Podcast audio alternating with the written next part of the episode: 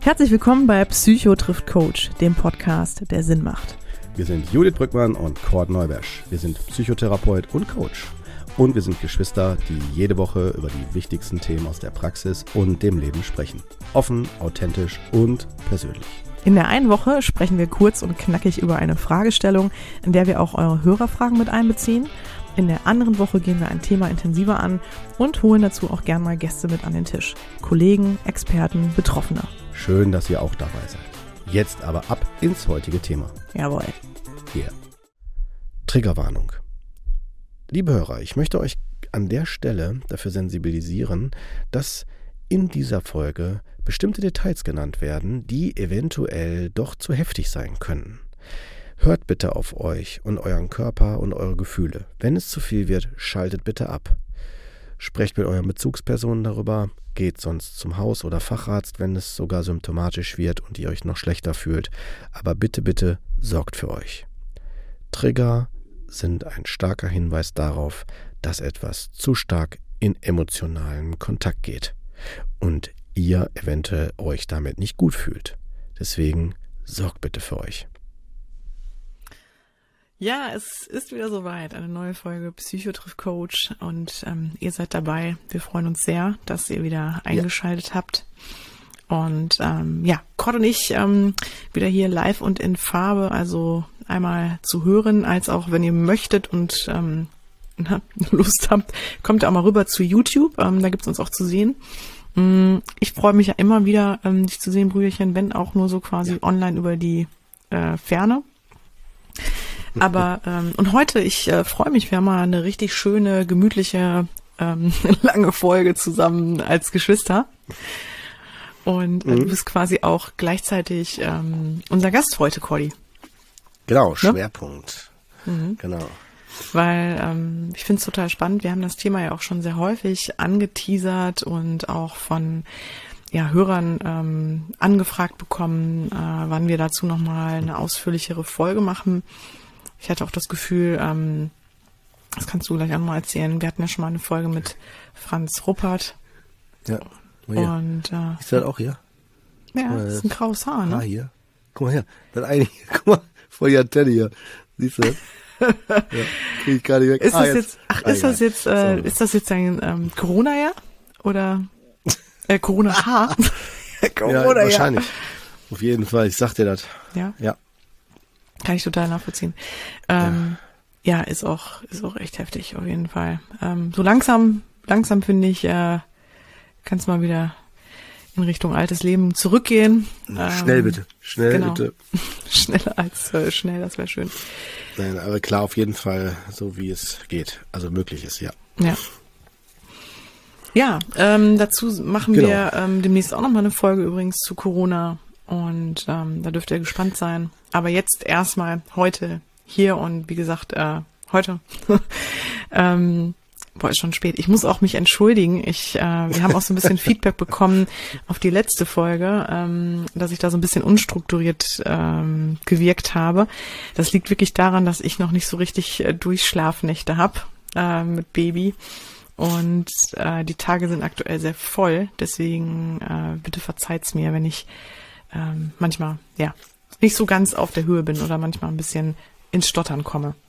So, deswegen, Kurt, weißt du was? Ich gebe jetzt einfach direkt an dich ab. Du kannst ja mal die ganze Arbeit machen. Ich habe echt so keinen Bock mehr. Komm. Ja, ist raus. Ja, ist schon vollkommen ähm, in Ordnung. Ich leg mal los. Komm, ja. lass mich mal machen. Genau. Also erstmal die Frage natürlich war, was machen wir denn hier jetzt? Es geht hier nicht um eine Werbeveranstaltung, im Gegenteil.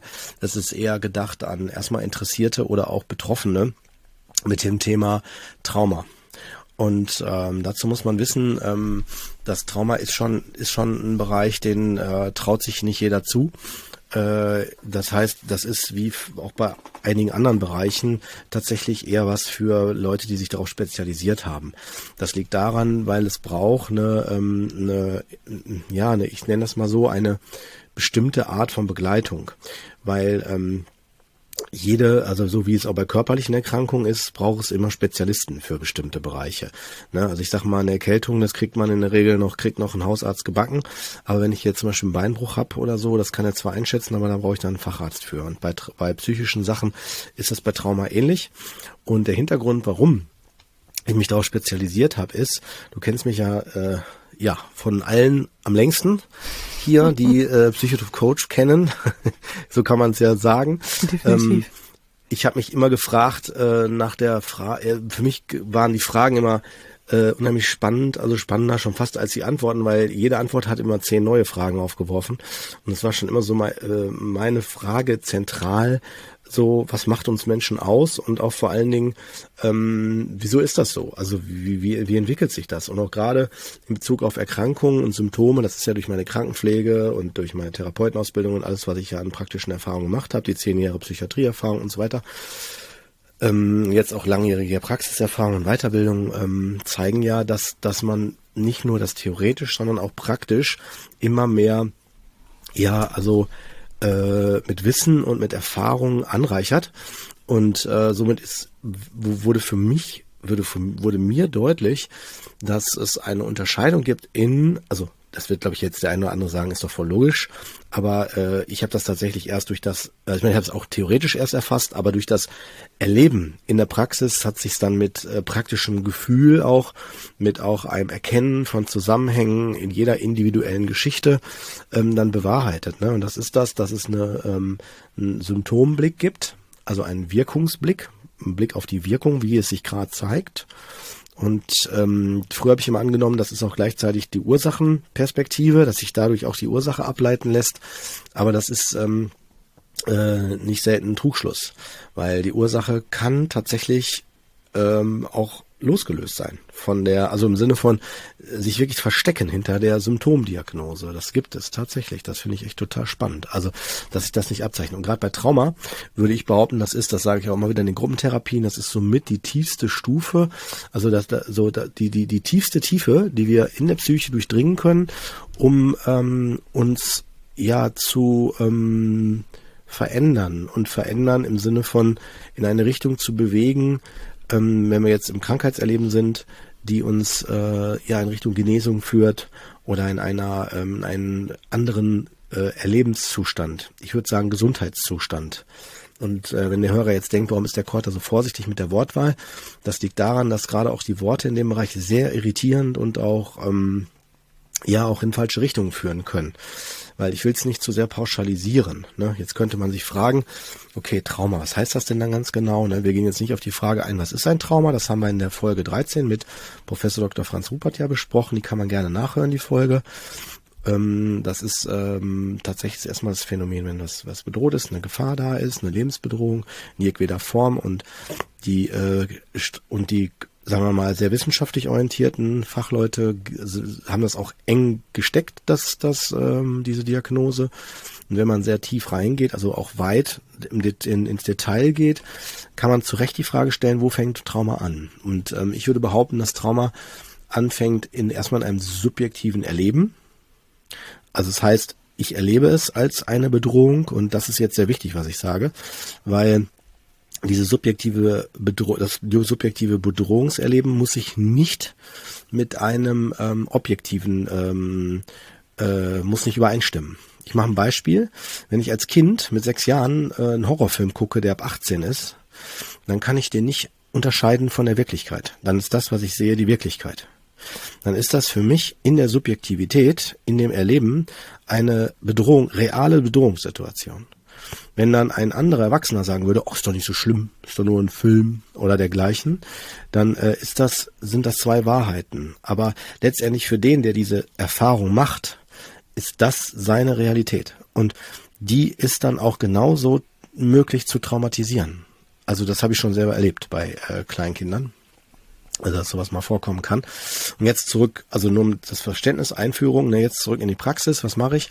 Genau, also durch Traumatherapie und ich habe mich jetzt seit ein paar Jahren auf Traumatherapie auch spezialisiert. Nach der Ausbildung mit bei, bei Professor Dr. Franz Rupert, habe ich ja auch in der Folge 13 erläutert, ähm, äh, bin ich davon überzeugt, das ist es. Also weil ich habe es gesehen, wie er arbeitet, ich äh, sehe die Zusammenhänge und die sind für mich so schluss, schl schlüssig. Also die Theorie ist auch sehr gut hergeleitet und ist auch abbildbar, ist wirklich auch zu sehen, ist nicht nur ein Theoriewissen und dann war es für mich auch klar. Ne? Und vor allen Dingen ist es für mich sehr, es weißt du, es war, vielleicht erkläre ich es nochmal kurz, ähm, und so arbeite ich selber auch. Äh, und zwar, es geht darum, dass ich immer mehr in die Erkenntnis komme, was ist es bei mir individuell für mich, das Trauma. Das kann sein, dass ich als Therapeut einen anderen Fokus habe, wenn ich mir das mit dem Patienten ansehe, als der Betroffene selbst. Das kann sein, dass der Betroffene selbst sagt, nee, also so sehe ich nicht so unbedingt. Und ich sage, und ich denke dann so, okay, da ist voll schon, also deutliche Spuren davon, aber das bringt bringt die Therapie nicht weiter. Das ist auch nicht sinn- und zielführend. Es, es geht immer auftragsgebunden und äh, deswegen muss man immer aus der Sicht des Betroffenen schauen. Und äh, so geht man auch tatsächlich dann in der in der Behandlung vor.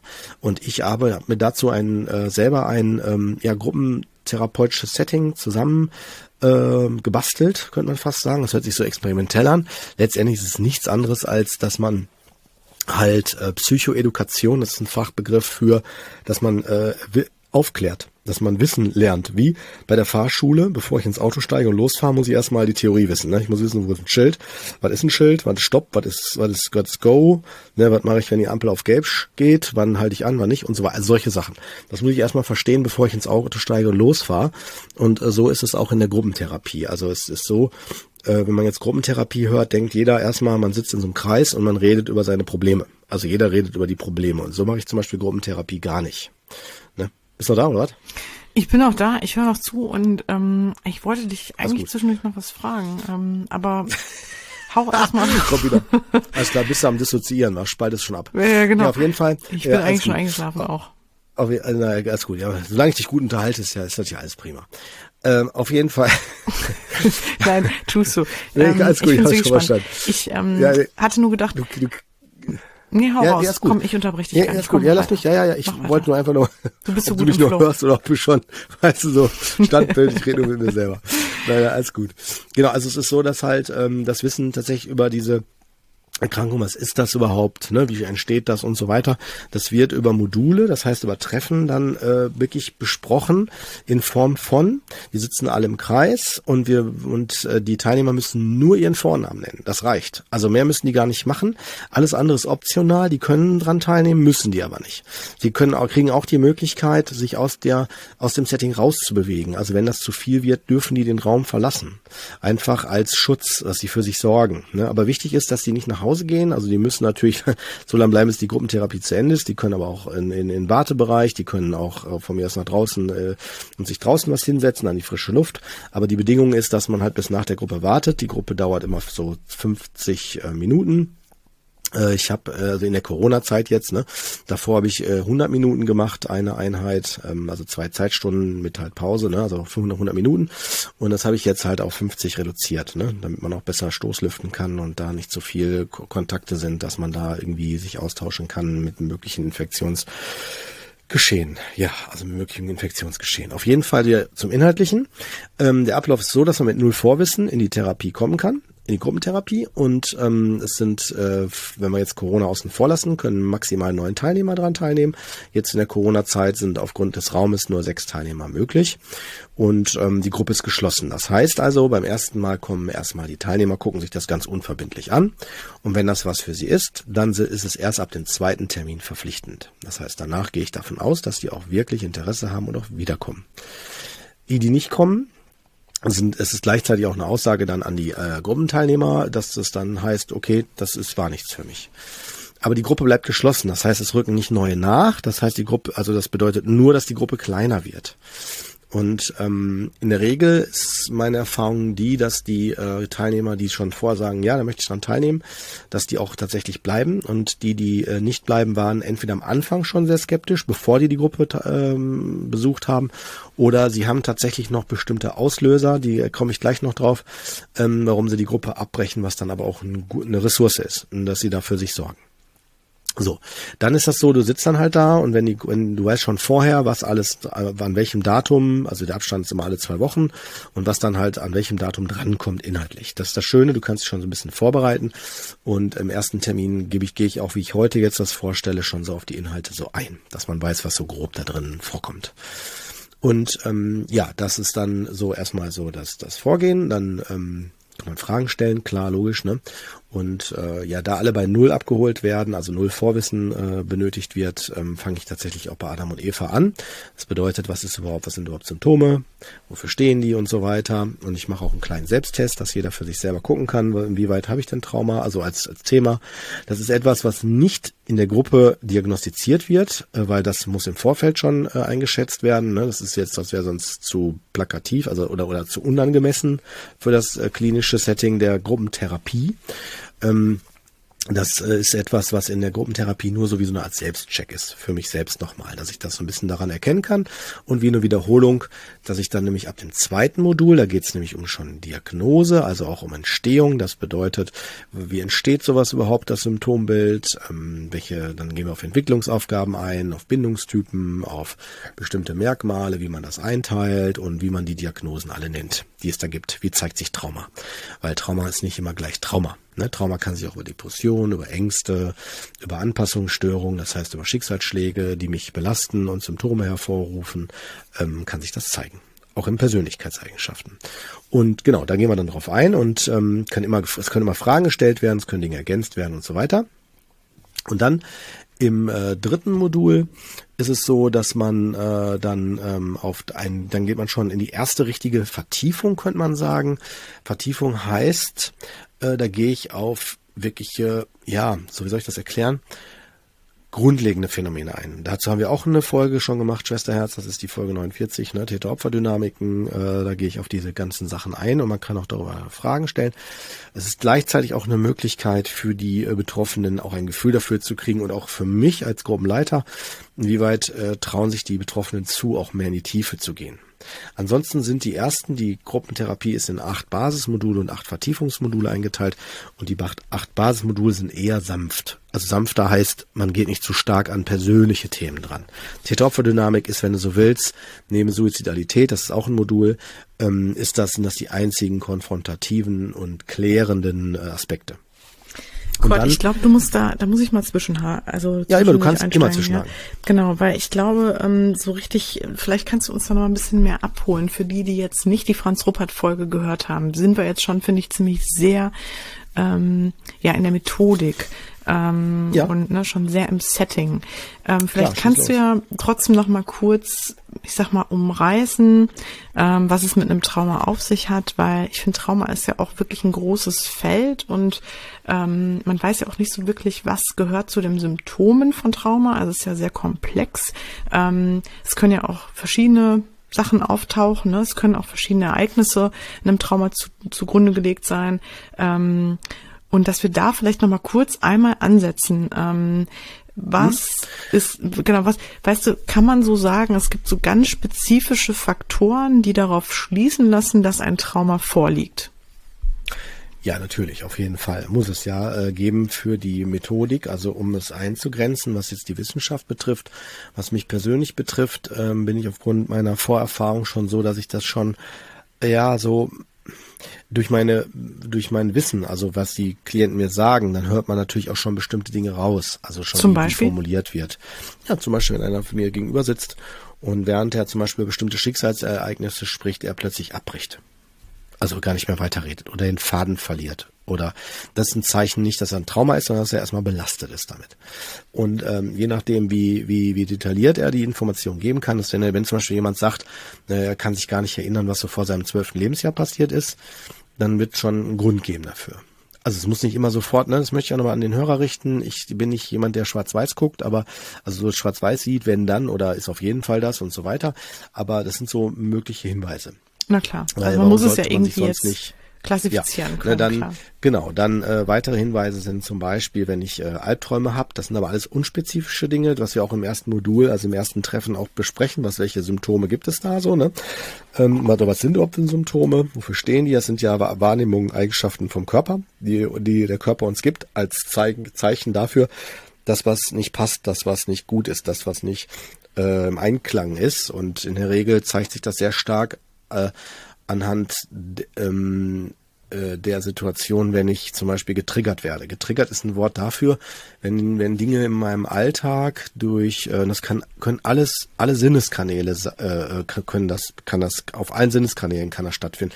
Beim Sehen, beim Hör, Hören, beim Riechen, egal welche, müssen auch nicht alle gleichzeitig sein, kann ich äh, aus, kann das ausgelöst werden, was dann mich triggert, sprich mich so in Resonanz äh, bringt, dass ich darauf belastet reagiere. Das kann zum Beispiel ein Geruch sein vom Aftershave eines Täters, der mich vorher misshandelt hat oder so. Das kann sein, dass es vielleicht die Sirene ist vom Feuerwehrwagen oder so beim Tatort, wo ich dann denke, warum geht's mir so schlecht plötzlich. Na, das können aber auch äh, Flashbacks sein. Flashbacks unterscheiden sich von Triggern insofern, dass ich äh, ganz klare, genaue Erinnerungen oder Abläufe nochmal durchlebe, die ich selber erlebt habe, die das Belastende ausmachen. Also zum Beispiel, ich sehe wieder den Wagen, ich sehe, wenn ich einen Unfall hatte, einen Autounfall, oder ich äh, rieche nochmal den Rauch von, von, von verbrannten Reifen oder was auch immer, ne? Solche Sachen halt. Das sind dann Flashbacks, sind auch ganz klare Zeichen oder Dissoziation. Das heißt, ich spalte mich ab, bin plötzlich nicht mehr anwesend, die stehen plötzlich neben mir. In Horrorfilmen wird das sehr häufig dargestellt. Ne? Dann wippen die so in der Ecke oder ne, nach vorn, nach hinten und äh, wissen nicht mehr weiter und stehen neben sich. Das kann aber auch sein, dass es ganz, also dass die Person mir gegenüber sitzt wenn ich jetzt unerfahren wäre und die nickt immer oder guckt so und ich habe höchstens das Gefühl, die guckt so ein bisschen durch mich durch. Aber eigentlich ist sie schon dissoziiert. Und dann, äh, wenn ich sie anspreche, reagiert sie vielleicht gar nicht. Ne? So, das sind, das sind zum Beispiel so Hinweise, aber auch weitere wie eine hohe Vigilanz, das heißt eine hohe Sensitivität für äh, Veränderungen aus der Umgebung. Warum? Weil ich die als Person scannen muss nach Gefahr, nach Gefahrenpotenzial. Also wo ist eine erneute Gefahr? Das ist auch der Grund, warum die Betroffenen häufig in Situationen, wo viele Dinge aus der Umgebung sich verändern, wie auf einer Kirmes oder wenn mehrere Leute sind oder wenn ich halt draußen bin, ähm, wie beim Einkaufen und so weiter, dass ich dann sehr ängstlich reagiere. Und ich behaupte, dass sehr häufig dahinter die äh, soziale Phobie also dass ich Angst habe äh, oder Agoraphobie, ne? also auf großen Plätzen oder wenn ich vielleicht im Bus bin oder beim Einkaufen, wo auch immer, äh, dass das eine, eine Fehldiagnose ist. Also das ist, oder dass eine Agoraphobie oder eine soziale Phobie oder egal was eher eine Symptomdiagnose äh, mhm. darstellt für ein ursächlich traumatisches Ereignis was dann dahinter steckt. Das sind so, so Beispiele. Ne? Es kann auch eine erhöhte Schreckhaftigkeit haben. Äh, ich kann mich auch körperlich sehr distanziert fühlen. Das heißt, wenn mich dann jemand anfasst, mich berührt beim Umarmen, fühlt sich das wie taub an oder als wenn ich neben mir stehe. Oder ich kann zum Beispiel Intimi bei Intimitäten der, meinen Intimbereich nicht mehr richtig fühlen. Das fühlt sich so taub an oder ich spüre das nicht. Also all diese Phänomene quasi, man nennt das ja allgemein Abspaltungen. Der Franz Rupert hat das ja in der Folge auch sehr äh, gut dargestellt, ähm, dass es äh, diese, diese, diese Spaltungen notwendig sind vom Körper, um das Überleben zu sichern. Mhm. Und das ist tatsächlich auch rein ein ganz, ich möchte es mal ganz deutlich betonen, erst einmal ein ganz schützender Faktor. Warum? Wenn wir in einem Daueralarm wären, körperlich, würden wir alle sterben. Weil das ja, Herz also kann nicht auf Dauer immer auf 180 gehen. Dann, dann kriegen wir irgendwann Herzflimmern oder, also nicht sofort, ne? Also es passiert jetzt nicht äh, in den nächsten Stunden. Das wäre jetzt über, äh, also wenn wir wirklich gar nicht mehr runterkommen, würde, sage ich euch gleich, also auch den Hörern, die jetzt hier, sagen wir mal, sehr panische äh, oder, äh, sagen wir mal, sehr psychosomatisierende äh, Hörer denken, oh, nicht, dass ich jetzt einen Herzinfarkt kriege. Nee, nee, so ist das nicht gemeint, sondern es ist eher so gemeint, dass wenn man, wenn man über eine längere Zeit kurzfristig in einer Daueranspannung bleibt, komme ich automatisch in die Erschöpfung. Ich kann mich davor gar nicht schützen. Das geht gar nicht. Dann bin ich mhm. immer platt, immer müde, fall um, sonst was. Ne, so. Das gibt's natürlich. Das heißt aber nicht im Umkehrschluss, dass wenn ich erschöpft bin, dass ich automatisch Trauma habe. Das ist es jetzt nicht. Also so platt wäre ich jetzt da, würde ich das nicht klar. Ne? Ist es denn ja. so, also man, ich finde, es ist ja in der Gesellschaft so, dass, oder was man häufig mitbekommt, was häufig angenommen wird, ist, dass Trauma ja ein wirklich immer ähm, auf ein sehr erschütterndes äh, Ereignis zurückgeht oder eine erschütternde Erfahrung, die auch länger anhalten kann. Ne? Ähm, und dass es sich auch immer dann dramatisch äußert, also dass ich Symptome habe, die mich fast schon, ich sag mal, lebensunfähig machen oder mich sehr einschränken im Alltag. Würdest du das genauso beschreiben, Kurt, oder könnte man auch sagen, ähm, es kann auch einfach nur ein diffuses Gefühl sein oder eine subtile Symptomatik, dass ich zum Beispiel merke, ähm, ich kann mich gar nicht mehr so vielleicht auf zwischenmenschliche Kontakte einlassen. Ich habe Probleme, mich in Beziehungen, auf Beziehungen einzulassen, ähm, wirklich Gefühle zuzulassen. Ähm, weil ich so eine Art Abgestumpftheit ähm, in mir empfinde. Ähm, also kann es sich auch versteckt äußern oder hat es immer eine ja. klare, große Symptomatik? Ja verstehe. Du hast recht. Äh, also die Frage ist berechtigt ähm, und da möchte ich jetzt nicht ähm, zu sehr paranoid wirken, äh, als wenn ich das überall hinter was sehe. Aber wir müssen, äh, ich, ich muss das fairerweise sagen, wir stecken da in den Kinderschuhen. Also zumindest das, was wir wissenschaftlich wissen. Ja, also wenn wir Franz Rupert nehmen, der sagt ganz klar, da steckt Trauma hinter. ich jetzt als, sagen wir mal, sein Schüler, wenn du so willst, wobei ich mich jetzt nicht nur als ein Schüler sehe, also ich sehe mich eher als jemand, der seinen Ansatz genauso vertritt, aber ähm, mit meinem Wissen aus ähm, dem, was ich so in der Praxis an Erfahrung mache, nochmal gucke, wie ich kann ich es für mich im Praxisalltag nutzen äh, und modifiziere es halt dann da. Ne? Ähm, und äh, ich sehe schon, äh, gerade weil mir auch der äh, die die Transparenz in diesen Themengebieten, ja, auch in all, alle Richtungen, also das, das habe ich ja mal erzählt, mit, muss ich kurz noch kurz ausholen, bei Klaus Grave, der versucht hat, ähm, alle, der sagt ja, alle Psychotherapieansätze haben ihr Gutes. Die haben alle ihre Daseinsberechtigung. Das finde ich genauso wie Klaus Grave. Ich schätze den so sehr, den Mann. Schade, dass er so früh verstorben ist. Der hat ja echt noch viel bewegt hier äh, bei uns. Auf jeden Fall, worauf ich hinaus will, ist, ähm, ich bin der Meinung, wir müssen, weil wir alle in die richtige Richtung wollen. Aber wir müssen mehr zusammenarbeiten. Und ich bin davon überzeugt, dass Trauma äh, das ist jetzt sehr provokant, das weiß ich. Ähm, ja, das verstehe ich, dass es als Diagnose gesehen wird, aber ich finde, Trauma ist nicht unbedingt eine Diagnose. Ich würde es sogar nicht als Diagnose werten. Ich würde es als ein Phänomen werten äh, aus dem Leben, was was uns auch auszeichnet, wie wir reagieren können, so wie wir zum Beispiel auch reagieren äh, mit Hunger wenn wir äh, zum Beispiel gerade nicht, äh, nichts gegessen haben. Ja, und wir müssen nur lernen, das richtig zu interpretieren, wobei ich das damit nicht abwerten will, im Sinne von jetzt alle, die eine starke Traumatisierung haben und dann denken, wie bin ich jetzt nicht psychisch erkrankt oder habe ich jetzt keine Diagnose, das will ich damit nicht sagen. Ich will nur darauf hinaus, dass je stärker ich darauf reagiere, je stärker ich traumatisch darauf reagiere, umso heftiger bin ich in meiner Lebensbedrohung, in meiner Existenz, habe ich, wurde ich vielleicht gefühlt vernichtet und lebe bis heute noch in einem reinen reinen Überlebensmodus. Und jetzt auf deine Frage zu antworten. Ja, das kann sich total verstecken, weil es kann sich allein schon insofern verstecken, weil du kannst das so perfektionieren, indem du nämlich das schön abspaltest und dann zum Helfer wirst. Du kannst ja sagen, ab jetzt rette ich die Welt, jetzt werde ich die Mutter Teresa und Wonder Woman oder Superman in einer Person und arbeite nur noch. Bin jetzt Arzt, Arzt in 24 Stunden Bereitschaftsdienst, gib nur noch Vollgas. Ähm, also nichts gegen die Personen, die das machen, ne? also verstehe mich da nicht falsch, ne? aber ich will nur jetzt absichtlich mal ein Extrembeispiel aufmachen.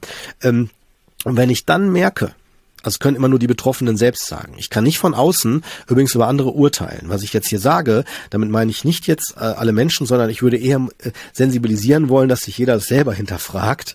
Ähm, aber wenn die Personen äh, merken, Sobald sie aus diesem Modus, aus dieser, ich nenne das mal Identität, das ist ja eh mein Thema, Identität, das ist so mein Forschungsschwerpunkt gerade, neben Trauma, also Trauma und Identität und Trauma und Leben, wo lebe ich, wo, wo bin ich im Überleben, ähm, das ist, äh, das ist tatsächlich äh, schwer zu sagen und das kann die betreffende Person aber daran, darin überprüfen, wenn ich die, meine Identität, zum Beispiel der, der Superheldenrolle, also des Rettenwollens, des Arztes oder des, der, der, der Geschäftsführung, die 60 und 80 Stunden kloppt in der Woche, keine Ahnung wie viel, ähm, dann diese Rolle abgibt.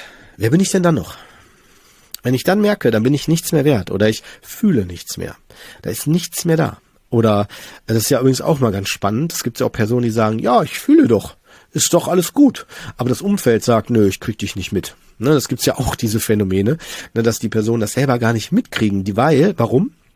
Weil die Überlebensidentität meine neue Lebensidentität wird. Hört sich vielleicht schräg an, ne? Frag ruhig nach, wenn du mehr dazu wissen willst. Aber es ist tatsächlich das, das, das Trickreiche, weil der Überlebensanteil, der durch das Trauma plötzlich sich bildet, weil der will mich ja retten, ja, mach mal ein konkretes Beispiel. Konkrete Beispiele sind immer gut. Ne? Äh, genau. Und Papa erklär das nochmal bitte von ja. grundlegend nochmal für die Hörer. Ja, mach ich. Genau. Mach ich. Wenn Papa mich haut, peng, aua, dann gibt's einen Teil in mir, der der der der der gerade merkt, das hier war ein Schlag und hat gerade wehgetan. Das ist der traumatisierte Anteil. Der spürt das, der der weiß das.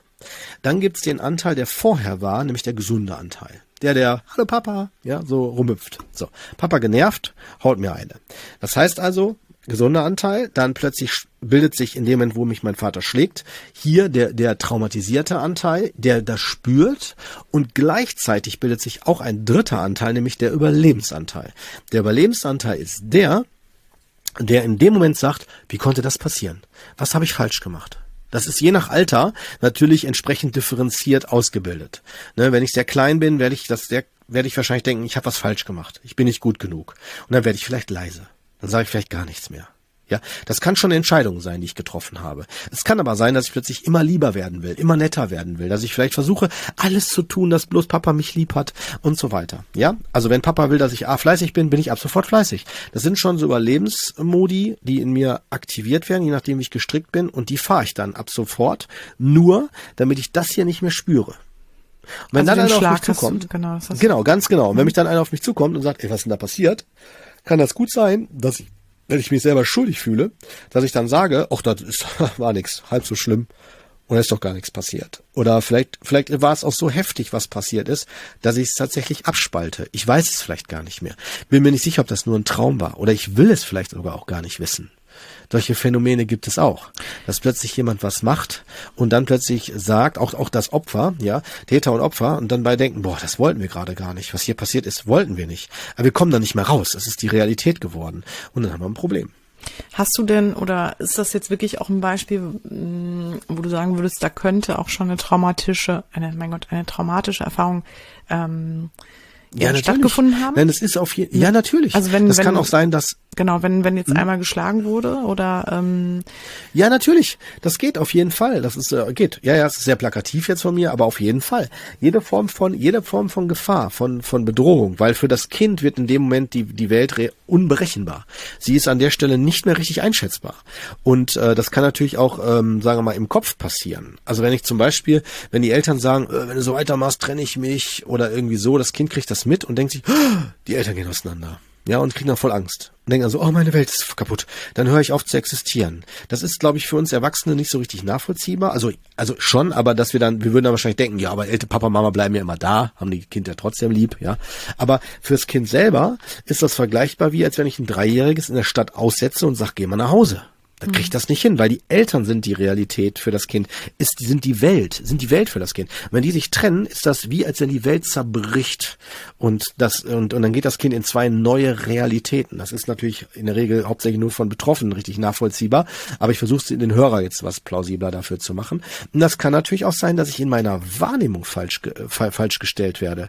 Wenn zum Beispiel ein Elternteil sagt, ich hab dich lieb, komm mal her, und im nächsten Moment sagt das, sagt dann das Elternteil, ey du, du blöd Mann, Mann oder du Idiot oder wie kannst du dich nur so verhalten, dann sind das zwei widersprüchliche Realitäten. Dann weiß ich nicht, was ist hier richtig, was ist, was ist falsch. Wo mache ich was richtig, wo mache ich was falsch. Und dann kann das sein, wovon ich auch stark ausgehe, dass da äh, eine Traumatisierung stattfindet häufig also eine Spaltung in mir, was damit auch das das Trauma, also diese Bedrohung. Trauma ist ja Lebensbedrohung. Ich bin in meiner entweder in meinem Leben irgendwo mal bedroht worden oder in meiner Existenz, vielleicht auch in meiner Identität.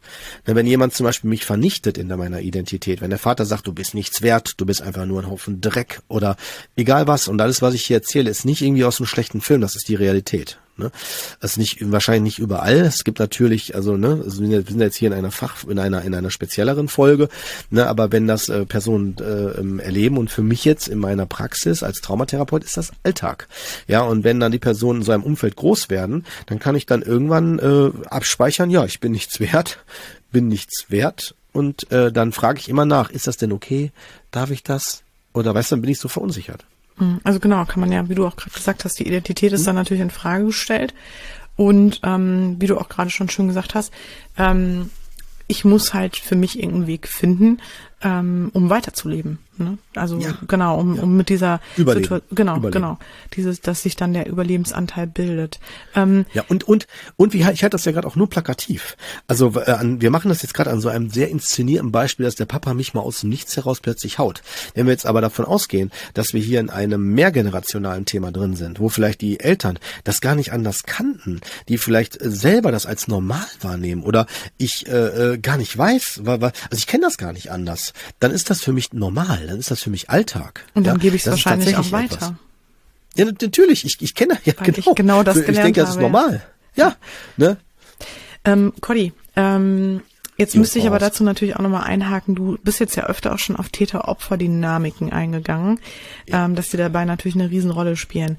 Ähm, kann man das denn, hat das denn immer eine Täter-Opfer-Dynamik oder eine Struktur, so ein Trauma, auf was es zurückgeht, äh, zurückgeht? Weil ich meine, ich denke jetzt natürlich auch an Dinge, die ähm, ja höhere Gewalt, äh, einer höheren Gewalt entsprechen, ne, solchen Dingen oder wenn wenn Unfall passiert, ähm, wenn, wenn solche Themen passieren, ähm, ich denke jetzt auch zum Beispiel an sowas wie die Love Parade oder ähm, ne, das sind ja auch Dinge, das sind ja auch, ne, da geht's ja auch um Trauma. Mm, und was sagst du dazu? Ja, kann ich dir sagen. Also im Grunde genommen ist es, äh, das ist tatsächlich in erster Linie zu lösen, ähm, in zweiter Linie nicht, aber in erster Linie zu lösen von, äh, wer das jetzt verursacht. Natürlich bei höherer Gewalt, wenn es Natur ist, ähm, oder ja, ich sag mal, höhere, ja, höhere Gewalt, Naturkatastrophe, was auch immer, Unfall, zufallsbedingt und so weiter, dann können wir das in der Regel besser verarbeiten. Das stimmt schon, ja. Da gibt es Studien zu, die das auch belegen und so weiter. Da gibt es auch Einteilungen und so. Aber dass man es, Entschuldigung, dass man es besser verarbeiten kann, meinst du? Ja, ja, ja, es gibt da Einstufungen nach äh, verschiedenen Typen. Ne? Also das auf jeden Fall einmal unfallbedingt oder äh, Personen verursacht. Ähm, hast du solche Fälle auch, auch in der Therapie oder hast du eher Fälle ja. in der Therapie, die, nee. ich sag mal, von einem Täter ausgegangen Alle. sind? Alle. Alle. Alle alle okay. Formen. Ja, ich habe auch Personen aus dem Kriegsgebiet, äh, sei es als Opfer, ich habe Personen aus dem Kriegsgebiet, die selber äh, als als als als Soldaten eingesetzt worden sind. Ne, ich habe äh, ähm, auch Personen, die äh, entführt worden sind äh, und missbraucht worden sind. Ähm, ich habe aber auch die, die glaube ich eher in unserem Alltag vorkommen, die die eher eine Vernachlässigung haben, also eine Liebesentzug also das ist auch eine Traumatisierung. Es gibt auch die Form von ähm, zu viel Liebe. Also wenn ich zum Beispiel so erdrückt werde in der Liebe, dass ich da äh, boah, sowas von nicht mehr weiß, wo bin ich, wo ist der andere. Ne? Also es ist ja dann eher so eine Übertragung der Bedürfnisse von anderen auf mich. Dann werde ich plötzlich eher so schon emotional prostituiert ne, und so weiter. Also sehr komplex, also sehr komplexes Thema. Und da möchte ich, das, das meinte ich auch gerade ernsthaft mit dem, mit der Aussage, wir stecken da in den Kinderschuhen.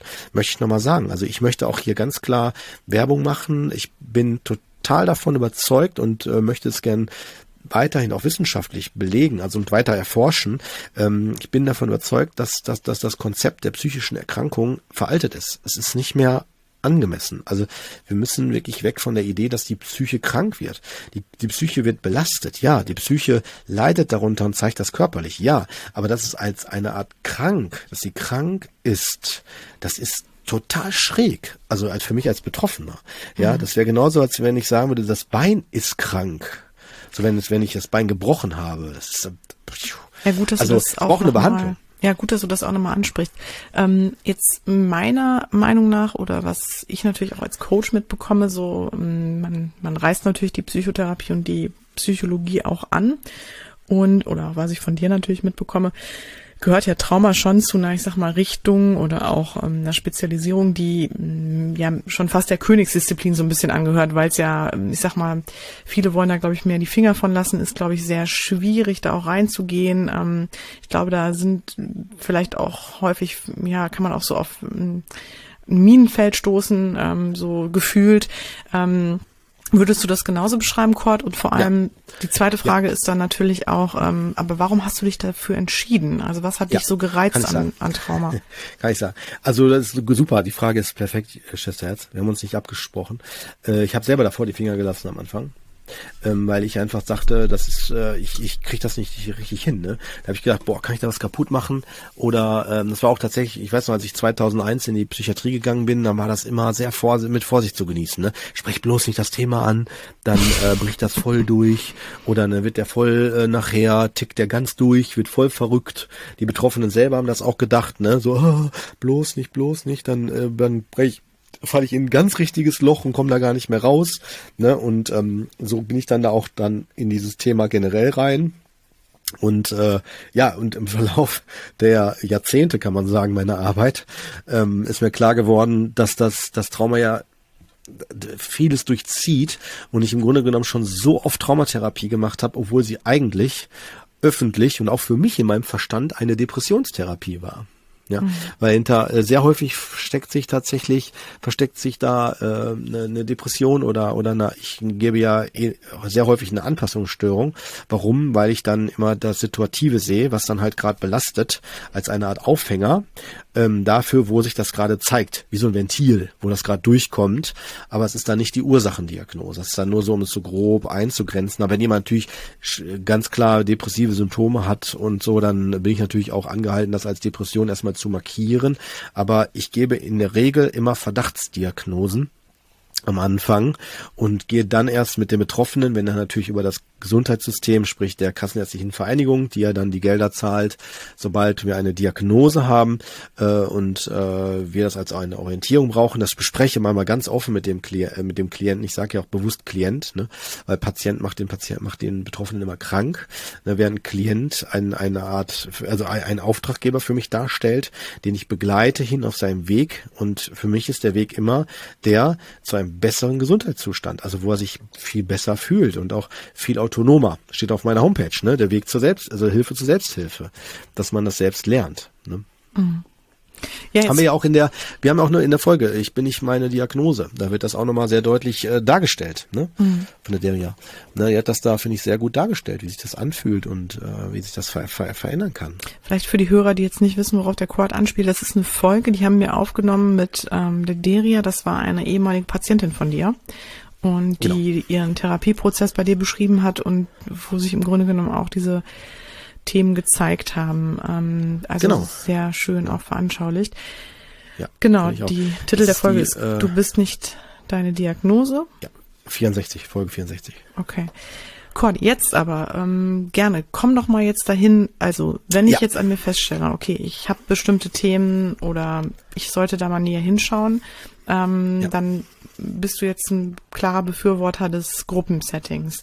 Ähm, ja. Ist es nicht ja, trotzdem, ja, und, und genau, bietet es natürlich auch an. Ähm, ist es nicht trotzdem für die Betroffenen, also ich frage jetzt mal so ganz naiv, ja, ähm, ein bisschen schwierig, sich so zu öffnen in der Gruppe? Ja, Das ist, du hast vollkommen recht. Das ist auch meine Meinung. Deswegen sage ich mal jedem, äh, wenn ich das Gruppenangebot vorstelle, äh, im Eins, im Erstgespräch oder in dem Einzelgespräch, ne, dass ich ausschließlich in Gruppentherapie Trauma arbeite und äh, da aber begleitend auch teilweise einzeltherapeutische Gespräche anbiete. Der Hintergrund ist der. In der Gruppentherapie geht es ja primär erstmal nicht darum, dass man sich öffnet mit seinem Thema. Nicht, dass man es jetzt geheim hält, aber es geht darum, dass man sich erstmal nicht überfordert. Das ist genauso, als wenn ich, ich sage ja auch nicht in der Fahrschule, wenn ich zum ersten Mal hingehe, so jetzt fahren wir alle erstmal Auto. Ja, guck mal, wie, wie gut jeder fahren kann. Das ist nicht, nicht angemessen. Also aus meiner Sicht geht es darum, erstmal Wissen zu vermitteln. Und zwar Wissen zu vermitteln, äh, wo sind meine Trigger? Was ist überhaupt das, wovon wir sprechen? Was ist überhaupt normal? Also in der zweiten Stunde gehen Sehr wir ja direkt gut. auf den zweiten Termin, gehen wir erstmal auf die gesunden Anteile, ne? Weil ich habe ja gerade behauptet, dass Trauma keine Diagnose ist, aus meiner Sicht. Also damit will ich das übrigens nicht falsch verstehen. In der Gruppentherapie sage ich nicht, dass es keine Diagnose ist. Also da gehe ich nicht in einen philosophischen Grundkurs für Psychotherapeuten, sondern sondern da sage ich ganz klar, das ist in dem, aus, weil die, die Gruppe ist was, was über die Krankenkassen ja bezahlt wird. Da bin ich dann, das heißt, ich bin also in dem Konzept der äh, psychotherapeutischen auch Richtlinien und auch der Vorgaben, auch da bewege ich mich natürlich auch drin, aber ich betone es auch immer wieder. Ich sage dann, ne, dass halt äh, laut den Ärzten und der, der Klinik und der Wissenschaft halt das und das der Stand ist und dann gebe ich das so weiter, ne, dass man da so eine Orientierung auch hat. Ne? Ähm, aber ich sage ja deswegen keine Diagnose, weil wir, ähm, weil es ein Hinweis darüber ist, wo ich was verändern kann, aber ohne jetzt das krank zu machen. Ne? Mhm. Das, also da, weil die Symptome sind, sind, sind aus meiner Sicht keine Krankheit, sondern mhm. ein Hinweis, wo ich was verändern kann. Und um nochmal auch die Aus, die, die Tragweite zu sagen, ja, ähm, äh, Trauma ist ja so kompliziert.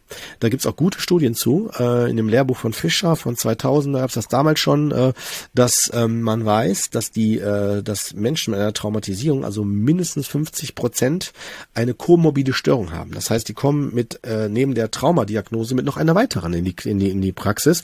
Und das ist dann in den meisten Fällen eine Angststörung oder eine Depression oder eine Suchterkrankung oder Borderline-Erkrankung oder was auch immer. Ja, also das das kann alles da passieren und auch die Suizidalität ist ja auch ein Thema. Da haben wir auch als Folge, Folge 47, ist jetzt keine Werbeveranstaltung, das ist nur für die Hörer ein Verweis. Wenn man mehr darüber hören will, da haben wir das dann weiter da vertieft. Ne? Da haben wir sehr viel zu gesagt in der Folge 47. Aber ist es genau, nicht, und das ist auch ein Schwerpunkt. Okay, dann ich stelle mir das dann so vor. Das heißt, ähm, und das finde ich total, muss ich sagen, ein gut äh, durchdachtes Konzept, ne, dass du sagst, okay, wir damit haben die auch erstmal die Möglichkeit, sich heranzutasten an das Thema und müssen auch nicht sofort das große Thema auspacken, ähm, das genau. eigene. Jetzt ist es aber so, ich stelle mir das ja trotzdem so vor, ähm, das bedarf ja schon ähm, einem ziemlichen ja, reingehen auch in, in, in die Thematik und äh, um ja. es natürlich auch aufzuarbeiten oder daran arbeiten zu können. Kriegst du das, das im Gruppensetting denn dann überhaupt hin oder bist du ja, dann genau. Okay. Okay, dann erzähl also mal. Also es liegt Spannend. daran, also genau, also zum einen finde ich auch, es ist so, äh, ich bin ja als als als ähm, Gruppenleiter bin ich genauso wie ich hier hier in dem Podcast bin. Also erstmal als Mensch und so sehe ich mich auch und so präsentiere ich mich auch. Ne, ich sage denen ganz klar, wir sind alle Menschen und wenn wir merken, wie es wird uns zu viel, dürfen wir für uns sorgen.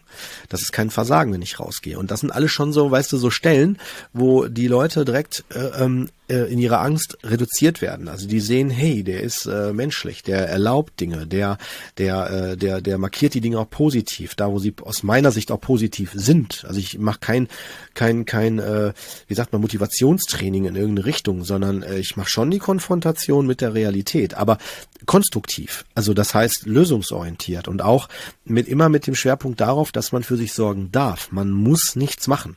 Ne, man darf dafür sich sorgen. Ne? Also so, das ist mir immer ganz, ganz, ganz wichtig. Und im Gruppensetting haben wir einen Vorteil. Ähm, das habe ich im Einzel nicht. Äh, und zwar, dort alle, die in der Gruppe sind, haben mehr oder weniger was mit Trauma zu tun, weil das ist ja ein traumaspezifisches Setting. Ne, wobei Trauma nicht nur PTBS, also posttraumatische Belastungsstörung als Diagnose ist, so heißt die Diagnose, die ich gerade mit Symptomen ausgeschmückt hatte, als du mich gefragt hattest, sondern auch eine Anpassungsstörung, also wo ich auch belastet sein kann, ohne jetzt eine Lebensbedrohung erlebt zu haben. Aber es kann sein, dass ich trotzdem sehr stark belastet bin, wie ein Jobverlust, Trennungssituation, jemand ist verstorben und das geht alles über eine Verlust, äh, über einen Verlusterleben hinaus. Also es lässt mich nicht los, es, es macht mich fertig und bringt mich an meine Grenzen. Und äh, all diese ganzen Sachen, die Personen, die das erlebt haben, sind in der Gruppe und das merkt man dann auch, dass ein hohes Verständnis, eine hohe ähm, äh, Flexibilität dann da ist, weil, ein, weil, weil, weil man fühlt sich ganz schnell, und das merkt, merkt man auch in der Gruppe, so spätestens ab dem dritten Termin ist das total spürbar, dass die, ähm, da, dass man sich verstanden fühlt, dass man da sieht, hey, da bin ich nicht alleine mit, ne, weil man sich häufig auch tatsächlich nicht gesehen und nicht verstanden fühlt, ne. Das ist etwas. Und somit ermutige ich auch die Person. Ich kann mich noch erinnern, es gibt Club Klienten mehrmals, die kamen mit einer Betreuerin in ersten Termin, weil sie so viel Schiss hatten. Erstmal Gruppe, dann noch so ein fremden Therapeuten, den man nur ein paar Mal vorher gesehen hat, kurz, ne, äh, in die Erstkontakten, wenn es um die Diagnostik geht und so. Und dann sitze ich dann da, eine Betreuerin dabei, weil sowas erlaube ich, ne, und dann merken die plötzlich, hey, tut mir keiner weh, hier fühle ich mich verstanden, hier muss ich nichts leisten, hier kann ich zuhören, wenn es so viel wird, darf ich rausgehen. Ja, und ich möchte ja auch was verändern, ist doch ein super Setting. Ne? Also so, also im Sinne von, wenn ich was wirklich verändern will, konstruktiv. Und die Person, die, äh, die oder die Person, ne, die bleiben tatsächlich auch bis zum Ende. War, war die ganze Zeit so. Und das sind die, die am Ende für mich gefühlt und auch für, für sich selbst und für dieses Umfeld auch verändert rausgehen. Und ganz konkret jetzt, wie setzt du dann an? Mit welchen Methoden arbeitest du dann? Äh, mit ähm, Verstehen tatsächlich geht, äh, weil die Grundlage ist ja immer Kommunikation und das habe ich mit mir selber nicht lernen können, weil ich keinen keinen Ansprechpartner hatte bei einer Traumasituation. Da bin ich hilflos, bin ich ausgeliefert, gibt es keine Erklärungsansätze.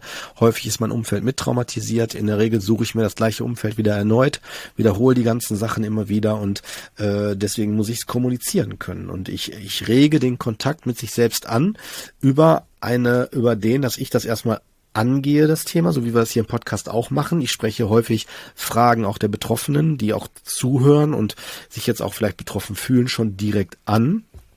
Und äh, damit fördere ich die Auseinandersetzung mit sich selbst. Und das merkt man auch.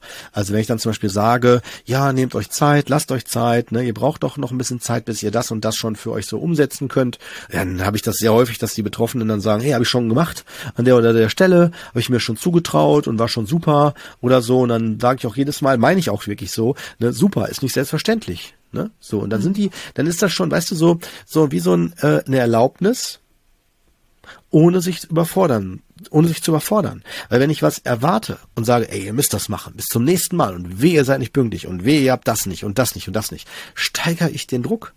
Ich steigere den Druck und äh, die Gefahr, etwas zu verlieren, nicht gut genug zu machen und so weiter. Und dann bediene ich so viele Traumakonzepte, äh, dass das allein das schon hirnrissig ist aus meiner Sicht. Also mhm. absolut unangemessen. Zumindest für den Ansatz, so wie ich ihn gewählt habe. Ne? Und mhm. der hat was sehr, sehr wertschätzendes und was sehr ähm, ja einladendes, äh, sich als Freund zu begegnen.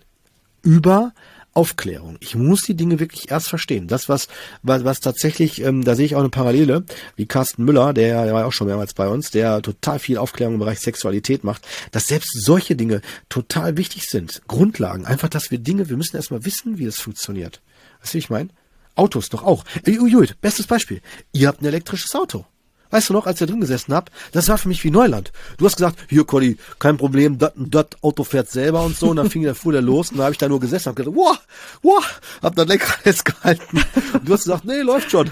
Und ich dachte so, wow, das ist so, ja, ist so, ja, ne, klar, klar, Auto einsteigen, ne, Lenkrad war ja zum Glück noch da, ne. Weißt du, wie ich meine? Ja. So, ne? Stell mal vor, irgendwann ist kein Lenkrad mehr drin, ne? Aber äh, ja, ne? ist ein gutes Beispiel. Ja, auf jeden Fall. Ähm, ich find's, ich find's auf jeden Fall spannend, vor allem, dass du sagst, selbst bei mhm. dem sehr sensiblen Thema und so diesem Thema auch, ja. was sich wahrscheinlich viele Therapeuten oder ich sag mal, wo viele Therapeuten noch immer ein bisschen zaghafter sind im Umgang mit dem Thema, ähm, allein schon im Einzelsetting äh, und dass du sagst, ähm, ich mach das direkt in der Gruppe. Ne? Ich hause alle ja. in einen Topf und zack, los geht's. Ja. Ähm, aber genau, warum? Als Mensch, ja, die begegnen sich als Mensch. Aber du hast ja. es ja wahrscheinlich vorher oder du machst es doch wahrscheinlich auch parallel, parallel noch in Einzelsettings auch, oder? Machst du es gar nicht mehr? Ja, nee, nee, nee, nee, nee, nee, nee, es ist erstmal geplant, dass es nur als Gruppensetting läuft. Also wenn jemand natürlich, natürlich kann ich nie ausschließen, dass jemand äh, getriggert wird oder so stark äh, plötzlich äh, Dinge hochkommen, aufploppen, dass die äh, das gar nicht mehr vorher klar hatten. Das ist das, was ja viele, wo viele Angst vor haben und sagen, oh, oh, na auch Therapeuten so, ne? Was ist, wenn das dann auf einmal plötzlich hochkommt und das, das kann ich ja gar nicht alles auffangen. Das ist Quatsch mit Soße aus meiner Sicht. Warum? Weil das alles ist schon unbewusst läuft. Das ist ja schon in so einer Aktivierung. Das ist ja schon eine ganze Zeit so eine, wie so eine, wie so eine, ja, sowas, was schon in mir klar ist, aber nur nicht, nur, nur noch keinen Namen bekommen hat. Und dann gibt's immer einen Auslöser und dann zack, habe ich das wieder plötzlich alles spürbar. Es geht ja gar nicht darum, um die Frage, ob ich es ob ich's, äh, nochmal spüre oder nicht. Ich werde es automatisch, äh, nicht automatisch, ich werde sowieso irgendwann, wenn ich in eine Behandlung gehe, spüren müssen. Die Frage ist ja nur die, ähm, inwieweit komme ich mit dem, was ich dann spüre, zurecht Schaffe ich das oder bin ich damit überfordert? Und das biete ich ja an. Wenn jemand also merkt, das wird zu viel, also mir ist das klar, dass ich viel zumute in der Gruppe, aber ich biete auch die entsprechende Begleitung an. Also wenn jemand merkt, über das Gruppensetting hinaus, der braucht zeitnah, innerhalb von wenigen Tagen, einen Krisentermin oder eine, eine einzeltherapeutische Zusatzbegleitung nochmal, das gibt es, dass ich mal eine Phase, eine Zeit lang auch einzeltherapeutisch parallel begleite noch. Aber das wird immer individuell geschaut. Das ist nicht für alle gleich. Und der Fokus bleibt ganz klar auch wirklich auf die Gruppe, auf die, auf, auf der Gruppe, ähm, weil, weil das Gruppensetting ist, ist wirklich ein, ein, ein Setting, was ich, wie soll ich das erklären, was ich ähm, als eine Art Heilungsmultiplikator könnte man sagen, weil ich bin nur eine Perspektive. Die Gruppe, weil man man könnte auch sagen, eines der wichtigsten Faktoren, der mir wichtig ist, ist, dass äh, man das nicht so sehr auf mich fokussiert, dass man nicht sagt, nur der Chord ist derjenige, der dann da, da den Plan hat, sondern da sitzen auch sechs weitere Experten für die eigene Thematik und jeder hat eine individuelle Sicht darauf. Weißt du? Mhm. Also, dass man sich ganz anders wahrnimmt. Also auch als ein, ich darf mich auch als Repräsentant oder als Repräsentation der Gesellschaft. Ne? Weil sonst, sonst wird es zu isoliert, zu sehr auf das therapeutische Einzelsetting reduziert. Und ähm, äh, das habe ich noch gar nicht gesagt. Ne? Für mich ist das auch tatsächlich wegweisend, ähm, wie schnell ich in die Heilung komme. Heilung heißt, dass ich anders mit den Symptomen umgehen kann. Warum? Weil bei Trauma wird jeder jetzt, oder ja, ja, fast jeder würde jetzt denken, ja, Trauma habe ich jetzt erlebt, werde ich ja eh nie wieder los. Was soll mir dann eine Therapie bringen? Das ist ja häufig so ein Klassiker, dass man sagt, ne, ich habe das erlebt, werde ich ja nicht mehr los. Ja, das, das stimmt. Wir sind das Produkt unserer Erfahrung. Ich werde die Erinnerungen nicht los. Aber ich kann die, die emotionale Bewertung, das, was ich daran etikettiere, das kann ich verändern. Das geht. Weil das ist ja auch das, was die Symptome hervorruft. Und die, das Ziel ist, dass ich am Ende der Therapie, dass ich das dann selber steuern kann. Dass ich dann sagen kann, wie eine Weggabelung, ich kann das Thema jetzt auf mich zukommen lassen Und ich kann dann das so auf mich zukommen lassen, dass ich dann irgendwann entscheide, jetzt wird zu viel, stopp. Oder äh, ich lasse es jetzt sein und gehe nicht weiter rein in die Thematik. Also ich kann es besser kontrollieren. Ich kann die emotionale Beteiligung dann besser steuern für mich und selber entscheiden, ob ich das will oder nicht. Und es überflutet mich nicht einfach. Das kommt nicht einfach über mich. Ne? Weißt du, wie ich das meine? Das lernt man halt dabei, ne? Und das ist etwas, was in der Therapie durch den Kontakt mit den Gefühlen erst passiert. Weil die Ansätze, die rein nur in der Logik bleiben, im Rationalen, hier in der Birne, im Austausch des Dialoges, sind für mich reine Trockenübungen. Also die können vielleicht mir helfen, mich ähm, zu stabilisieren in meiner Vorstellung, aber letztendlich zeigt erst das Leben selber, ob ich das kann ob ich das umsetzen kann. Und jeder Ansatz, und das machen die meisten Ansätze meiner Meinung nach, äh, mehr oder weniger stark ausgeprägt, und das ist beschreibend, nicht bewertend gemeint hier an der Stelle, mir steht eine Bewertung nicht zu, ähm, das kann immer nur jeder für sich selber als Erfahrung machen, ähm, ist es wirklich also wegweisend, wie schnell ich in die in, in, die, in den Heilungsprozess komme, ähm, ist wegweisend die Kont der Kontakt mit den Gefühlen. Mhm. Also erst wenn ich die Gefühle äh, ähm, integriere, komme ich dahin. Das ist ein bisschen immer der Vergleich gern, weißt du, den ich mache mit, mit Windsurfen da. Mit, äh, ich kann natürlich erstmal Trockenübungen auf dem Surfbrett stehen, ohne Wind. Ja, cool und so weiter. Ich habe das verstanden. dann kommt der erste, die erste leichte Brise, dann krieg ich vielleicht schon die Krise, fall vielleicht schon runter. Ne? Und aber erst wenn das Leben beginnt, im Sinne von mit allem, mit richtigen Wind und so, und ich das voll drauf hab, dann kannst du sagen, alles klar, kommt klar die Person. Ja. Ja, also spannend auf jeden Fall. Das heißt, ähm, Genau, um da jetzt vielleicht so, ich sag mal, abschließend auch nochmal ähm, zu sagen, wie würdest du das einschätzen? Kann man in der Gruppe dann auch für sich schneller Erfolge feiern und ähm, das Thema ja, hinter sich lassen? Vielleicht soll ich kurz sagen, was, was in der Gruppe noch gemacht wird, ne? Ähm, dass man so einen Eindruck hat davon, ne? Also ich, wie neben Symptome, Diagnose und Täter-Opfer-Dynamiken kommen natürlich auch so Sachen zum Tragen wie, äh, ich gehe auf so Sachen ein wie Therapiemöglichkeiten, aber auch auf Medikamente. Nicht, dass ich jetzt Medikamente vorstelle, weil ich bin kein Psychiater, aber dass ich zumindest erkläre, wie generell die Wirkungsweise von Psychopharmaka sind. Ne? Also das ist so etwas, was ich als sehr wichtig finde, damit die Personen äh, über Absetzungsphänomene äh, oder auch äh, richtige Einstellungen, wie lange sowas dauert, äh, warum das so wichtig ist und so weiter, auf was man achten muss, warum man zum Beispiel bei einer Ausprägung von Nebenwirkungen der Arzt plötzlich trotzdem sagt, ja, äh, nehmen Sie trotzdem weiter. Ne, wir erhöhen sogar noch die Dosis, das wird besser. Da wird natürlich jeder logische, denkende Mensch sagen, so, hey, warum wird das denn besser, wenn ich die Dosis erhöhe? Da wird ja noch schlimmer. Ne, deswegen, das sind so Phänomene, die müssen meiner Meinung nach erklärt werden dann äh, gehe ich auch auf Selbstbehandlung ein, ne? kann ich Trauma auch selber behandeln und so weiter. Also all diese Fragen werden aufgegriffen, auch Umfeld und Angehörige. Es gibt extra Modul darum, äh, wie gehe ich mit Angehörigen um und so weiter. Ne? Krisenplan, gehe ich drauf ein, was mache ich in Krisen, Suizidalität, da hat man eine Folge zu. Ne? Dann gehe ich auf Rückfallprophylaxe ein, ne? so darf ich Rück Rückfälle haben, wofür stehen die, ne? Das sind so die, das sind die Module der ersten acht der Basis, äh, weil ich hatte früher angenommen, dass es Leute gibt, die vielleicht danach sagen, es reicht. Mehr brauche ich nicht. Basis habe ich verstanden. Ende Gelände. Ne? Und dann habe ich ja mit der Zeit gemerkt, nee, äh, da beginnt ja erstmal der, der Spaß in Anführungsstrichen, also also der Kontakt mit mir selber. Dann muss ich in die Tiefe und dann gehe ich auf, das habe ich dann als Vertiefungsmodule ähm, die nächsten, also die zweiten acht Module quasi dann betitelt. Und da geht's dann um Familiendynamiken, um Resilienz, das heißt Widerstandsfähigkeit, hatten wir auch eine schöne Folge zu gemacht. Dann Missbrauch und Gewalt. Dann gehe ich, was das überhaupt ist. Ne, also ähm, dann gehe ich auf Daseinsberechtigung ein, hatten wir auch eine Folge zu, ne, die Folge 51. Dann Identität, ne, also was ist Identität, was macht mich aus, warum kann ich in dem einen Moment mich stabil fühlen, im nächsten plötzlich breche ich zusammen, ne, und warum falle ich dann gefühlt wie ein Loch zurück und so weiter. Mehr generationale Einflüsse, Familiengeheimnisse stecken dahinter und Folgeerscheinungen, Komorbiditäten. Also all diese Sachen, die ich jetzt genannt habe, werden im gesamten Gruppensetting über 18 Treffen äh, Entschuldigung, 16 Treffen. Die werden so gestreckt alle zwei Wochen, dann läuft das so ein knappen Jahr, ähm, sind die dann, äh, sind die dann in der Begleitung. Also ein Jahr lang geht die Gruppentherapie und Wer jetzt immer noch denkt, das ist hier eine Werbeveranstaltung, so ist es nicht. Das geht mir mehr darum, dass die Leute wirklich ein Verständnis einer Aufklärung kriegen, weil ähm, die Gruppen sind immer extrem gut ausgelastet. Also heißt jetzt deswegen, also es ist keine Werbeveranstaltung, sondern mehr darum wirklich zu sensibilisieren, was auch aus meiner Sicht reingehört in so eine Behandlung von Gruppentherapie bei Trauma.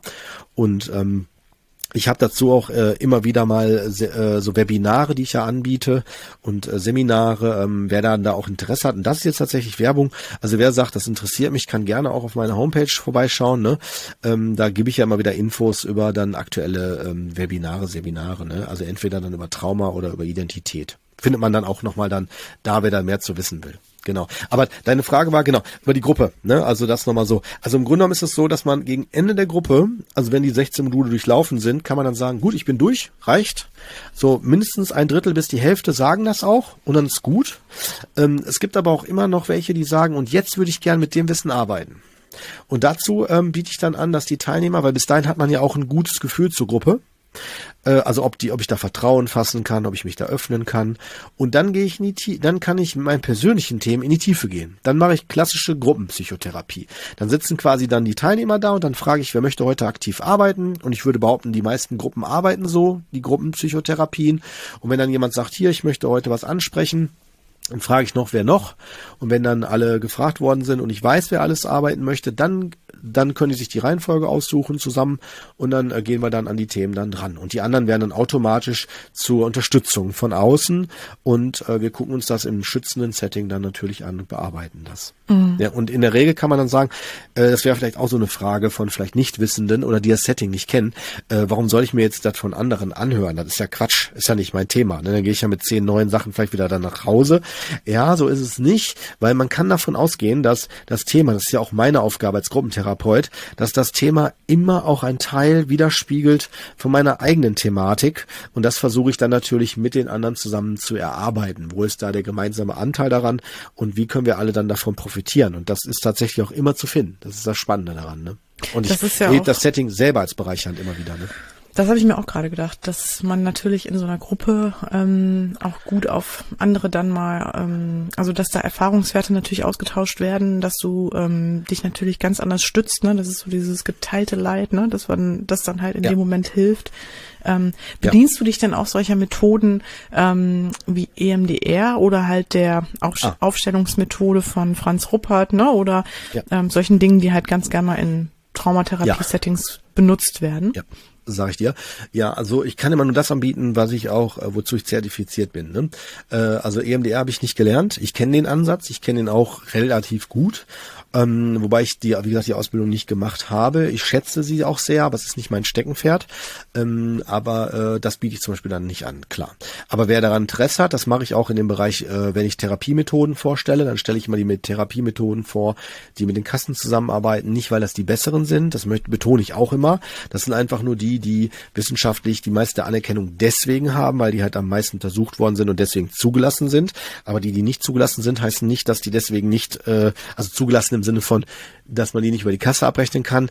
Also wenn jetzt etwas nicht über die Kasse abgerechnet werden kann, heißt das nicht, dass das nicht gut ist. Das heißt nur, dass es nicht äh, ausreichend wissenschaftliche Studien nachgewiesen hat. Also ein Schamane im Wald, der einen super Ansatz hat, als Beispiel, äh, wird, denke ich, keine Kassenzulassung kriegen, deswegen, weil er einfach nicht genug wissenschaftliche Studien nachgewiesen hat. Aber deswegen, deswegen kann er genauso gut, vielleicht sogar noch besser heilen. Das kann ich jetzt nicht beurteilen. Aber nur um es nochmal plakativ ja, zu halten. Weiß, und Genau, ne? Und äh, deswegen, also vielleicht das muss man dann halt. Kurz nochmal erklären, EMDR, vielleicht willst du das nochmal ganz kurz in zwei, drei Sätze packen. Und weil wir werden ja, da wahrscheinlich auch noch also eine Folge zu machen mit vielleicht auch einem ja, Kollegen dann, der ja, das anbietet. Definitiv. Ja. ja, ja, klar, machen wir auf Oder jeden Fall Kollegin. noch. Also genau, der Begriff EMDR steht für, dass die äh, Augenbewegung, ähm, dass es da um eine Desensibilisierung geht, weil man sagt, also Desensibilisierung und eine, und, und, und eine Reprocessing, also eine, eine, eine, der Prozess sich nochmal neu synchronisiert. Also im Grunde genommen so wie, ähm, wir wissen also durch bei Trauma, dass äh, die, die emotionale Verarbeitung durch äh, EEGs, das heißt die elektrischen Ströme hier vom Gehirn. Man kann ja nachweisen, wenn ich jetzt denke, ne, was emotional ist oder was auch immer, kann ich das messen indem ich sehe, bestimmte Bereiche sind äh, elektrisch, äh, also bildet sich das ab, ne, durch die EEGs, die Hirnströme, äh, die elektrischen. Und äh, das ist etwas, was halt ähm, dann bei einer Traumasache nicht passiert. Und ich versuche durch dieses Verfahren, durch dieses EMDR, das kann man zum Beispiel für einen Stift, der mal hin und her geht, und einen Zeigestab oder durch Klopfen, Tapping sagt man, ne, so, so, so Formen kann man dann halt immer im gleichmäßigen Ablauf, also der Kopf bleibt so in eine Richtung gedreht, also man geht jetzt nicht so mit die ganze Zeit, sondern man bleibt so, nur die Augenbewegungen gehen mit und dadurch, dass es immer gleichmäßig ist, ich aber über emotional und auch gedanklich in das, in, in das Erleben reingehe, äh, unterstütze ich durch das Motorische, was hier passiert, durch dieses Sensibilisieren, durch dieses Spüren, äh, unterstütze ich den Verarbeitungsprozess nochmal. Ja, also ist der emotionale, gedankliche Arbeitsprozess mit dem körperlichen verbunden wird und dadurch besser verarbeitet wird. Wobei das, was ihr jetzt hört, ist eher von einem, der jetzt diese Ausbildung nicht im EMDR-Bereich gemacht hat und dem Ansatz jetzt nur sehr runtergebrochen, kurz, äh, grob eingeordnet hat. Ne? Also dafür will ich, will ich jetzt nicht meine Aussagekraft damit ent, ent, enthemmen, äh, ent, wie sagt man, äh, äh, oder verkleinern, die Aussagekraft. Ich will damit nur sagen, äh, dafür machen wir natürlich nochmal eine, eine extra Folge für. Ne? Aber damit habe ich es nochmal so ein Stück weit eingestuft. Ähm, aber nach Franz Rupert tatsächlich arbeite ich da auch so. Also wenn jemand das möchte, biete ich das tatsächlich an in dem Gruppensetting. Und mein Plan ist auch in diesem Jahr, dass ich das auch tatsächlich äh, so ähm, anbiete. Also für die, die Interesse haben und sich dann auch dann dafür extra anmelden können. Das werde ich noch organisieren. Jetzt durch die Corona-Zeit bin ich noch ein bisschen natürlich vorsichtig, aber danach werde ich das sicherlich auch, auch über meine Homepage kann man das dann sehen, werde ich das auch anbieten.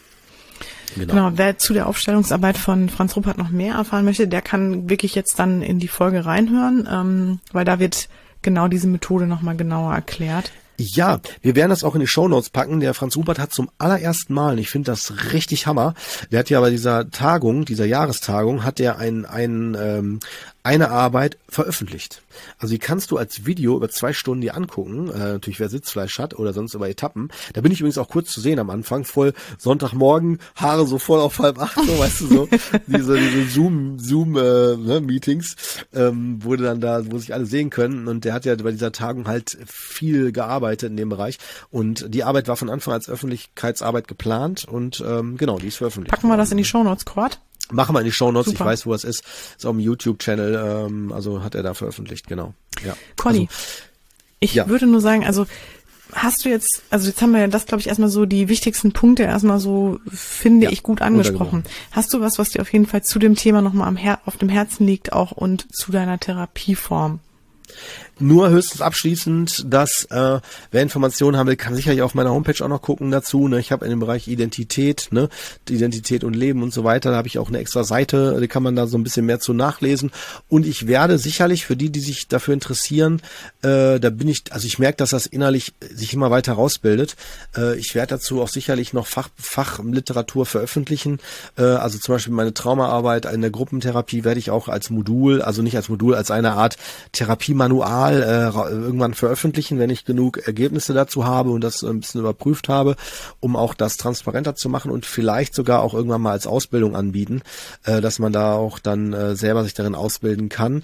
Ähm, weil ich merke, ich habe auch schon Kollegen dabei gehabt, die einfach nur zugeschaut haben und das wirklich begleitet haben. Einfach nur so als Gäste. Ne? Natürlich nicht jetzt einmal, sondern wirklich vom ersten Modul bis zum letzten durch, mit durchlaufen haben ein Jahr lang, um mal zu sehen, wie das so ist. Und das wurde von Anfang an auch von den Gruppen Teilnehmern äh, erstmal natürlich mit denen abgeklärt und die waren auch einverstanden und äh, die haben das alle als, äh, die da waren bisher als total bereichernd erlebt, ne? Also auch wie das gemacht wird, wie so gearbeitet wird und äh, das ist so das, was ich sagen kann. Also ich bin da immer aufgeschlossen, ne? Und äh, jetzt abschließend letzter Satz dazu oder letzter Punkt dazu. Ähm, mir ist es wirklich ein mega Herzensanliegen, darin Aufklärungarbeit, kennst das ja, haben wir ja auch schon immer gesagt, für Psychotherapie oder, oder eher, nee, nicht Psychotherapie, sondern für, für die Psyche des Menschen äh, zu machen, weil ich bin der Meinung, die, wir sind nicht, Psyche kann nicht krank werden. Ähm, und es ist so, dass wir aber Hilfe brauchen, das zu verstehen und, und uns unterstützen zu lassen. Das nennen wir heutzutage Psychotherapie. Ähm, und es gibt auch andere Möglichkeiten, auch Coaching und so weiter. Also es ist auch sicherlich für die Bereiche Bereiche dann auch aufgeschlossen, dass das der Bereich. Kann ich mir auch gut vorstellen, dass das passieren wird. Und mir geht's um Vernetzung. Also das heißt, dass wir nicht uns als als äh, Abgrenzung, als äh, hier, ich habe die Weisheit mit Löffeln gefressen oder so ein Quatsch, ne? Da bin ich überhaupt gar kein Freund von, sondern äh, eher, dass wir uns gegenseitig bereichern und voneinander lernen. Und ähm, ich halte auch genau wie der Klaus Grave das immer gesagt hat, ne? Jeden Ansatz als generell gut, mit einer guten, generellen guten Grundintention. Ähm, und wir müssen nur gucken, dass wir, weil wir alle in einem Boot sitzen, uns irgendwie das Wissen zusammenfassen. Und für mich ist es das so, ja, am besten, äh, also wenn man so will, kann man sagen, den Ansatz von Franz Rupert in ein Format vom Grundlagenwissen vermittelt, ähm, zusammengefasst für ähm, das, was man klassisch in, dem, in, in, in diesem psychotherapeutischen Setting in Praxen, die mit Kassensitz arbeiten und so weiter, äh, verwenden kann, ohne es zu sehr nur auf Franz Rupert runterzubrechen, weil da würde er auch zu Recht wahrscheinlich sagen, hey Kurt, dafür sind manche Sachen noch zu zu äh, weit weg von dem, was ich grundsätzlich sage, aber die Kernaussagen meinerseits sind schon mit drin. Ne? Also okay. von daher, ich sehe das so wie so ein, ne, so ein Zusammenfassen, Zusammenführen, dass wir da alle weiterkommen. Ne? Ja, Kurt, echt vielen, vielen Dank für diese äh, spannenden Einblicke aus deiner Praxis und äh, ja, deinem täglichen täglich Brot quasi. ja, kann man sagen. Und ich würde wahrscheinlich jetzt erstmal so den Cutter drunter machen. Wahrscheinlich, ich ja, ja. meine, du bist ja in deinem Element, du könntest da natürlich ähm, noch ganz viel zu erzählen. Das ja, gut. Nee, das finde ich ja. auch ganz toll. Ähm, da der Aufruf auch an die Hörer, solltet ihr noch bestimmte Punkte spannend finden, in bestimmte Dinge noch tiefer einsteigen wollen, lasst es uns gerne wissen. Ansonsten würde ich sagen, haben wir erstmal, glaube ich, grob und gut umrissen, ähm, was sich bei dir so tut. Und äh, genau, ne? wenn ihr Rückfragen habt, wie gesagt, immer gern an Cord. Und äh, ich habe gerade gesehen, 70. Folge, Cody. Ja. Yeah! ja. Ja, super. So weit sind wir schon gekommen. Wunderbar. Schön, dass ihr, wie gesagt, Schön. wieder mit dabei wart. Wir wünschen euch jetzt erstmal ja. eine ganz tolle Woche. Ähm, eine leichte Woche vor allem, trotz der ganzen Situation und natürlich, ähm, genau, ohne Gepäck, so wie wir es jetzt gerade hier aufgemacht ja. haben, was es so gibt. Und liebe ja, und ja. man könnte sagen, äh, Trauma, kann man sagen, Trauma. So trau dich mal. Ah. Ne, so trau mal. Ne, traut euch ins Leben. Ja, genießt es. Ja, ja, das sowieso. Das sollte man ähm, äh, viel oh, öfter auch für sich, für sich parat haben. Ne? Ja. Es war mir wieder eine große Ehre, Brüderchen. ja, war es für mich genauso. Und äh, ja, lass es dir gut gehen die Woche noch. Ihr ja, euch auch, liebe Hörer. Und äh, passt auf euch auf und ja, dicke Küsse nach Mörs, ne? Ja, danke, ne? Und nach Düsseldorf. Danke dir. Bis ja. dann. Ciao. Ciao. Das war Psychotrift Coach, der Podcast, der Sinn macht. Wir möchten euch damit unterhalten, inspirieren, informieren und bewegen. Solltet ihr etwas auf dem Herzen haben, ein Thema oder Fachgebiet beisteuern oder einfach euer konstruktives Feedback zum Podcast loswerden wollen, immer her damit. Ihr findet uns bei Facebook, Instagram, YouTube, Twitter und Co. oder unter psychotriffcoach.de. Dort bekommt ihr auch immer alle aktuellen bzw. weiterführenden Informationen zu unseren Folgen und Gästen. Wir danken euch von ganzem Herzen für euer Ohr und freuen uns, wenn ihr unseren Podcast bei iTunes mit ein paar lieben Sternen bewertet, über die sozialen Netzwerke teilt oder einfach mit Freunden und Bekannten darüber sprecht. In diesem Sinne, bis zum nächsten Mal, ihr Lieben. Wir freuen uns drauf.